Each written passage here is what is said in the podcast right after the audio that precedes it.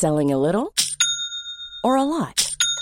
Shopify helps you do your thing however you cha-ching. Shopify is the global commerce platform that helps you sell at every stage of your business. From the launch your online shop stage to the first real life store stage, all the way to the did we just hit a million orders stage. Shopify is there to help you grow. Shopify helps you turn browsers into buyers with the internet's best converting checkout.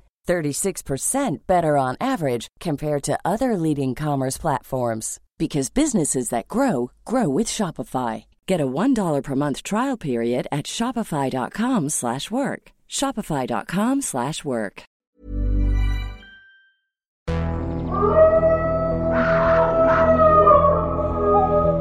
Bienvenue dans Nous les vivants, une série de podcasts de l'Obs consacrée comme son nom l'indique au règne du vivant, de tout le vivant, les animaux et les plantes, à l'heure où l'on commence à comprendre, nous humains, qu'il n'existe pas de réelle séparation entre eux et nous. Pour évoquer ce foisonnement, je suis en compagnie de Laurent Tillon, qui est naturaliste à l'Office national des forêts et grand spécialiste du vivant. Cette semaine, nous allons encore parler des animaux bâtisseurs et en particulier d'une extraordinaire bâtisseuse qui s'appelle la fourmi.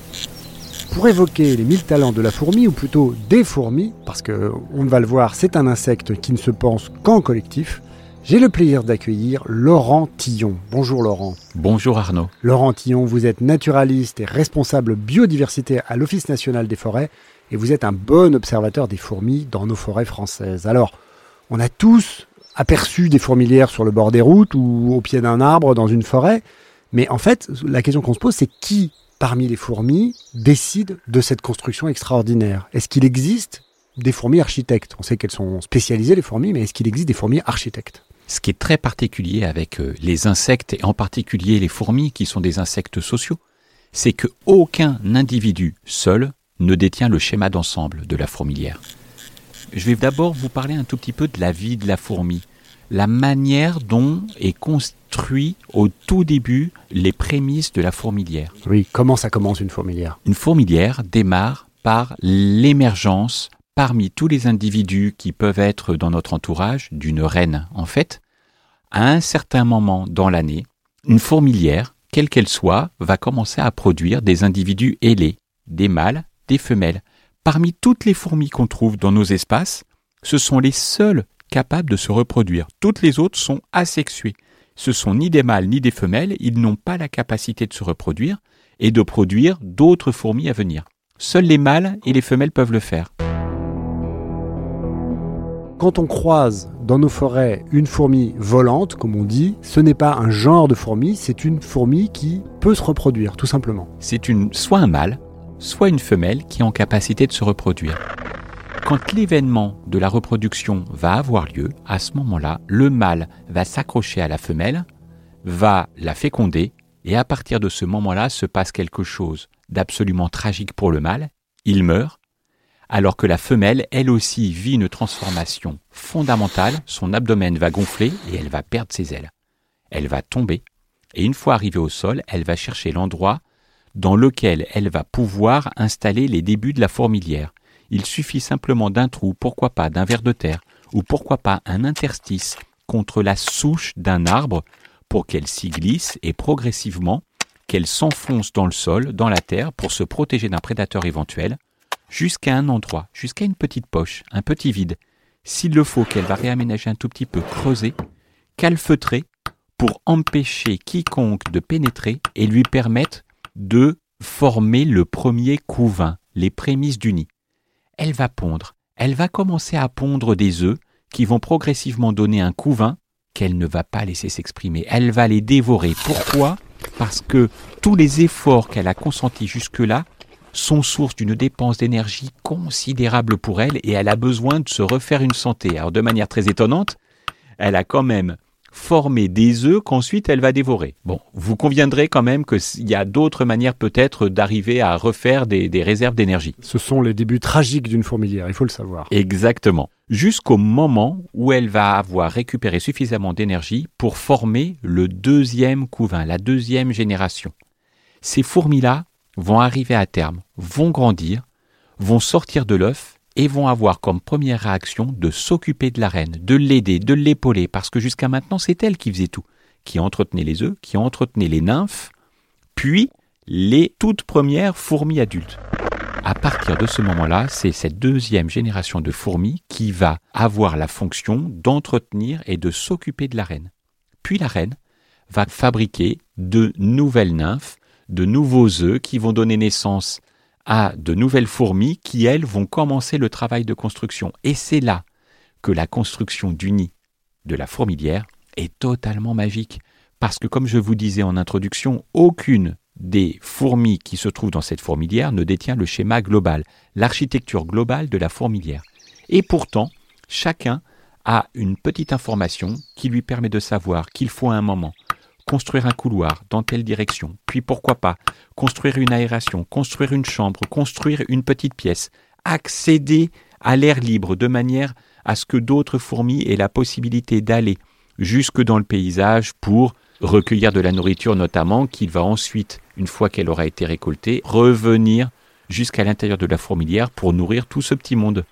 Au final, eh ben, on se rend compte que tous ces dispositifs, toutes ces petites informations qui étaient détenues par des individus ici ou là, donnent naissance à un super organisme qu'est la fourmilière, qui semble relativement harmonieux et qui fonctionne avec toute la complexité qui peut être inhérente à un grand système, à cette espèce de ville, dont le schéma global n'est pas détenu par un seul et même architecte.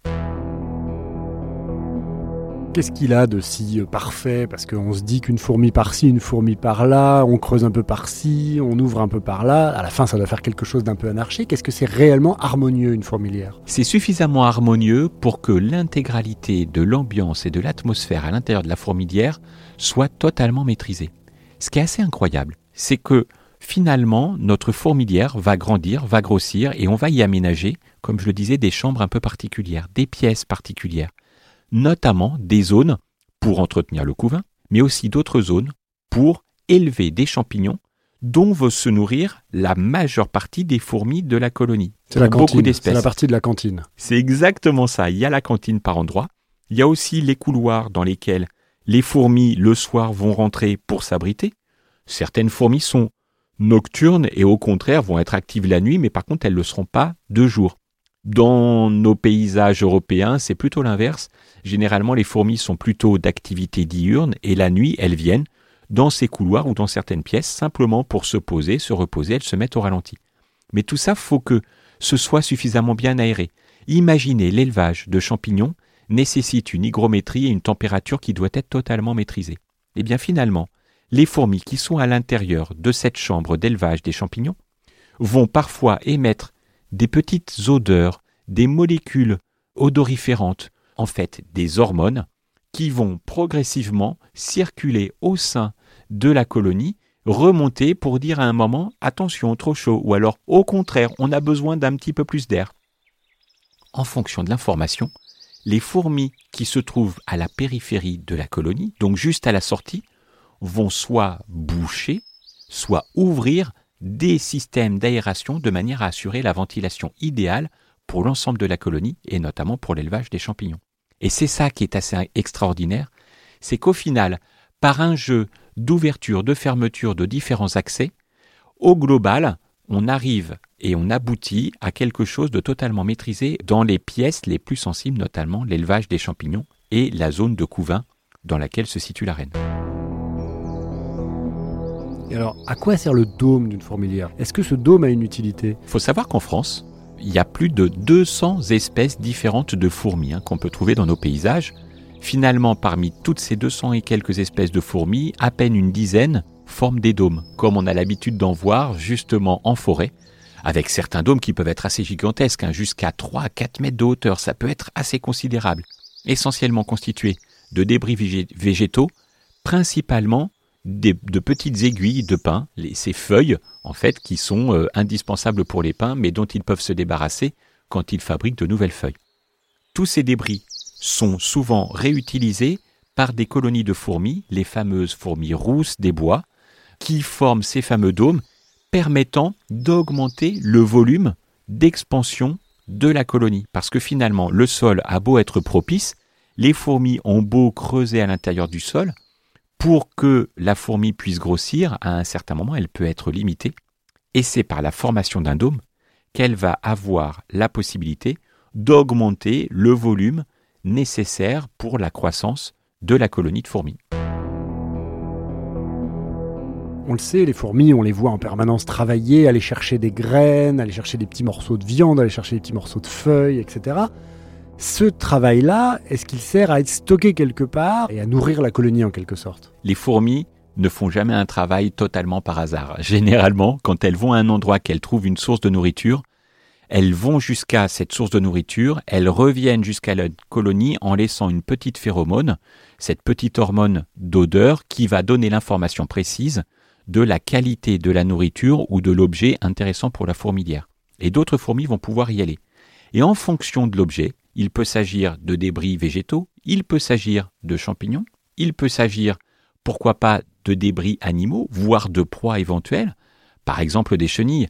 Il nous est presque tous arrivé à un moment donné de suivre le flux, on va dire, l'autoroute laissée par euh, une fourmilière de fourmis rousses des bois qui va rencontrer une chenille la chenille est encore vivante et pourtant toutes les fourmis se jettent dessus pour réussir à la tuer et ensuite la traîner jusqu'à l'intérieur de la fourmilière. C'était un peu film d'horreur. C'est un peu dur dit comme ça, surtout quand on se met à l'échelle de la chenille, mais en même temps ça fait partie de la vie. Voilà. Les vivants sont comme ça, il n'y a pas de bons, il n'y a pas de gentils, il n'y a pas de méchants.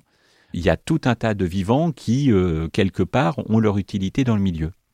Les fourmis, elles, vont du coup apporter au sein de la colonie tout un tas d'objets, tout un tas d'éléments qui vont servir soit à la construction, soit à l'élevage des champignons. Et notamment pour l'élevage des champignons, les fourmis moissonneuses notamment apportent des débris de feuilles qui vont servir à l'intérieur comme support pour le développement des champignons qui vont servir à l'alimentation de la colonie. C'est une espèce de compost en quelque sorte. Elles fabriquent leur propre compost pour faire pousser leurs champignons en quelque sorte. C'est de l'agriculture. Exactement. Et donc elles sont capables, ce que vous disiez, d'être agricultrices et de moissonner, dans certains cas d'élever notamment des champignons au sein de la colonie pour leur permettre de se nourrir de cet aliment qui est très euh, riche est indispensable notamment pour certaines fourmis comme les fourmis rousses des bois. Ce qui veut dire que le champignon est dans la fourmilière, il pousse à l'intérieur de la fourmilière. Exactement. Et, si besoin d'ailleurs, les premières ouvrières sont en capacité d'aller chercher ce champignon là où il est présent de manière à l'apporter jusqu'à l'intérieur de la colonie, ensuite de manière à pouvoir le cultiver. Extraordinaire.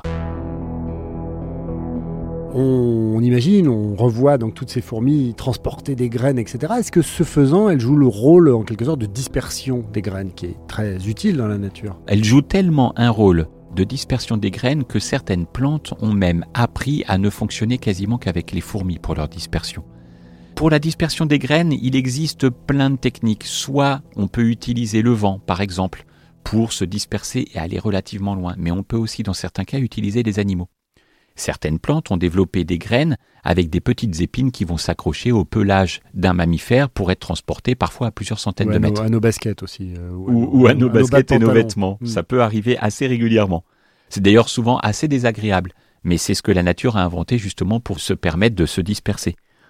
Chez les fourmis, il y a certaines graines qu'elles ont tellement l'habitude d'aller moissonner et de récolter, de disperser, d'en mettre parfois dans le nid, mais parfois d'en mettre un petit peu ailleurs, que les plantes sont aujourd'hui totalement dépendantes de la présence de ces fourmis pour se développer. Et c'est ainsi qu'on voit les paysages, notamment autour des fourmilières, souvent un petit peu différents du paysage classique qu'on voit dans le sous-bois un petit peu plus loin. Parce qu'elles ont en quelque sorte remodelé, elles ont remodelé l'agriculture environnante, quoi, en quelque sorte, en dispersant les graines. En tout cas, en utilisant l'agriculture, en reproduisant finalement ce que d'autres espèces ont été capables de, de faire. Finalement, d'ailleurs, c'est même plutôt l'homme qui a reproduit ce que les fourmis étaient en capacité de faire, eh ben elles ont appris à cultiver et ainsi à aider certaines plantes à se disperser et à se développer dans des endroits où elles n'auraient jamais eu accès si les fourmis n'avaient pas été là pour les aider.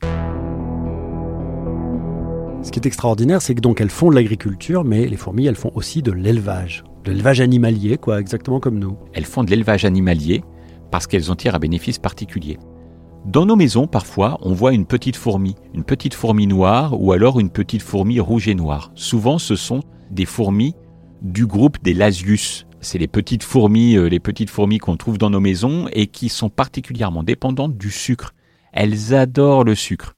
Mais dans la nature, elles vont pas trouver du sucre comme elles peuvent le trouver dans nos placards. Elles utilisent du coup une autre astuce. Elles élèvent pour cela des pucerons.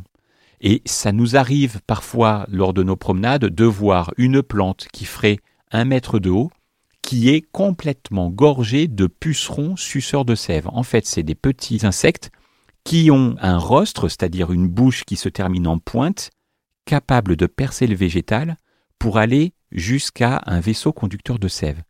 Le puceron va soutirer la sève de cette plante et à l'intérieur va le transformer en une sorte de miela dont le puceron va se nourrir pour croître et grandir. Ce qui est assez intéressant, c'est que les fourmis sont en capacité d'aller chercher ces pucerons, et parce qu'elles ont justement contribué à disperser les graines, notamment de ces plantes particulièrement attractives pour les pucerons, elles vont avoir développé des zones de culture pour élever ces pucerons. C'est du fourrager, quoi. Elles nourrissent leurs bêtes, en quelque sorte, avec des zones de culture qu'elles ont elles-mêmes mises en œuvre. Exactement. Et elles sont capables d'aller chercher les pucerons de les déplacer pour les mettre sur ces plantes toutes particulières, souvent à proximité de la colonie de fourmis, et ensuite, en chatouillant, en sollicitant un petit peu l'abdomen des pucerons, elle les excite et du coup les pucerons excrètent ce miel-là très particulier qui est très chargé en sucre et dont elles vont pouvoir se gorger de manière à le ramener jusqu'à la fourmilière pour nourrir l'intégralité de la fourmilière qui dépend, elle aussi, du sucre qu'on peut trouver dans la nature. Il y a aussi une, image qu'on a sur la fourmilière, c'est l'image de la fourmilière citadelle militaire en quelque sorte. Il y a cette idée de la fourmi un peu guerrière qui va se protéger euh, et qui va utiliser cette espèce d'énorme bâtiment pour empêcher les prédateurs d'arriver. Est-ce que c'est vrai cette histoire? La plupart des espèces de fourmis ont toujours une tendance à aller s'abriter et se mettre dans des endroits totalement inaccessibles, notamment dans le sol. Là, ça devient déjà beaucoup plus compliqué pour n'importe quel prédateur d'accéder au cœur de la fourmilière. Et c'est ainsi qu'elle peut être complètement euh, à l'abri justement de tout risque de prédation. Même chose à l'intérieur d'un tronc. Il suffit qu'à un moment un tronc ait un petit interstice, un petit creux dans lequel une fourmi puisse s'engager, elle va aménager l'intérieur pour là encore réussir à se protéger. Le problème, pour nos fameux fourmis rousses des bois qui forment des grands dômes, c'est que du coup ce dôme est relativement fragile. Souvent on voit des gens qui avec un bâton commencent à exciter un petit peu le dôme et on voit bien que c'est une structure qui est relativement meuble, on arrive à, défaire les débris assez facilement. Pour autant, dès qu'on commence à approcher le bâton, on voit tout de suite les fourmis qui se dirigent vers nous de manière à tenter d'une manière ou d'une autre de nous faire peur, de nous évacuer complètement de la zone, voire de nous attaquer.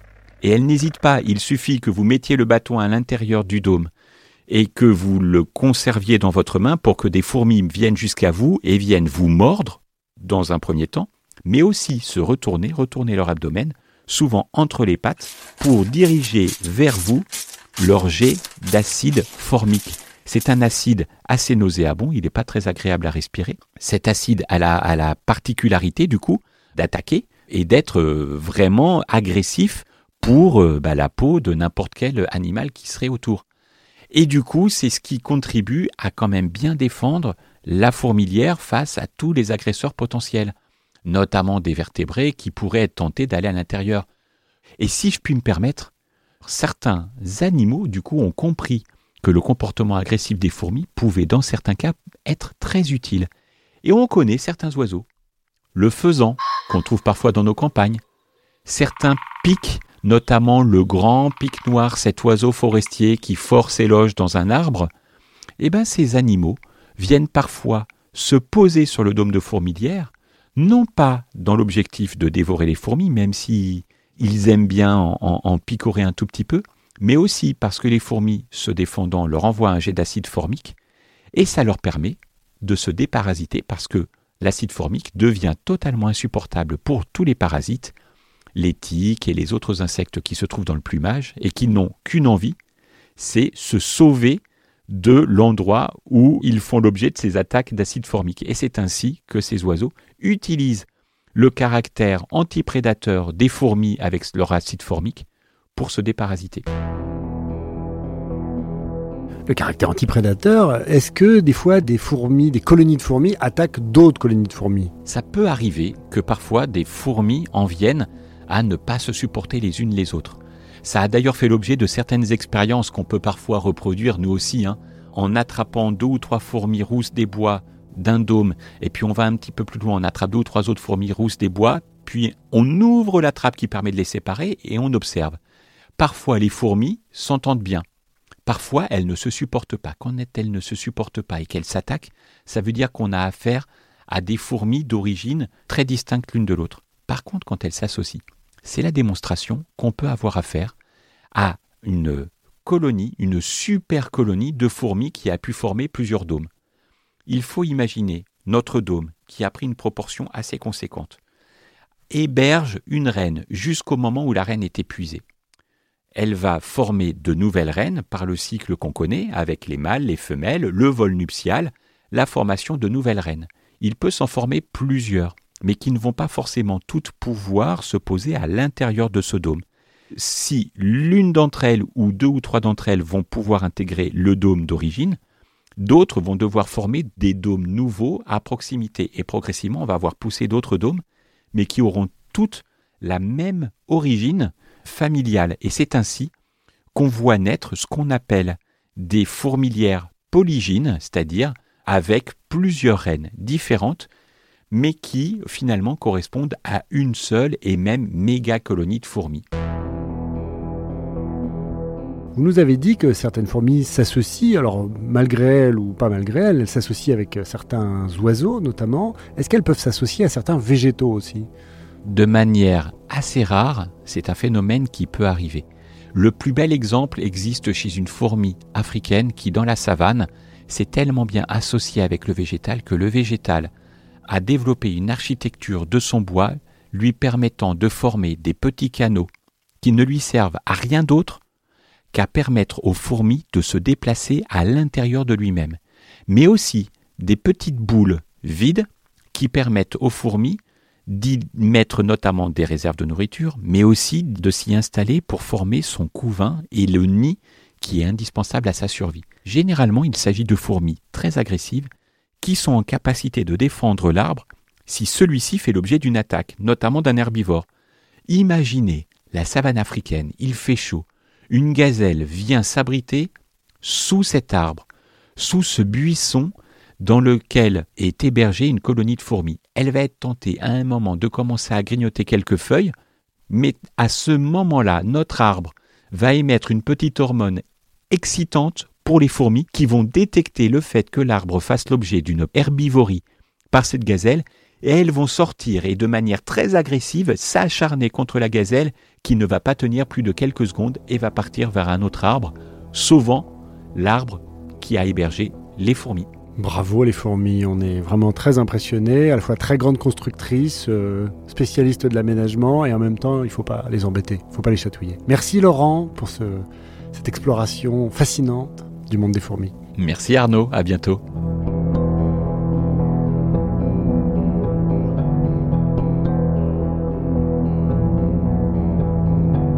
Ce podcast a été réalisé par Julien Bouisset.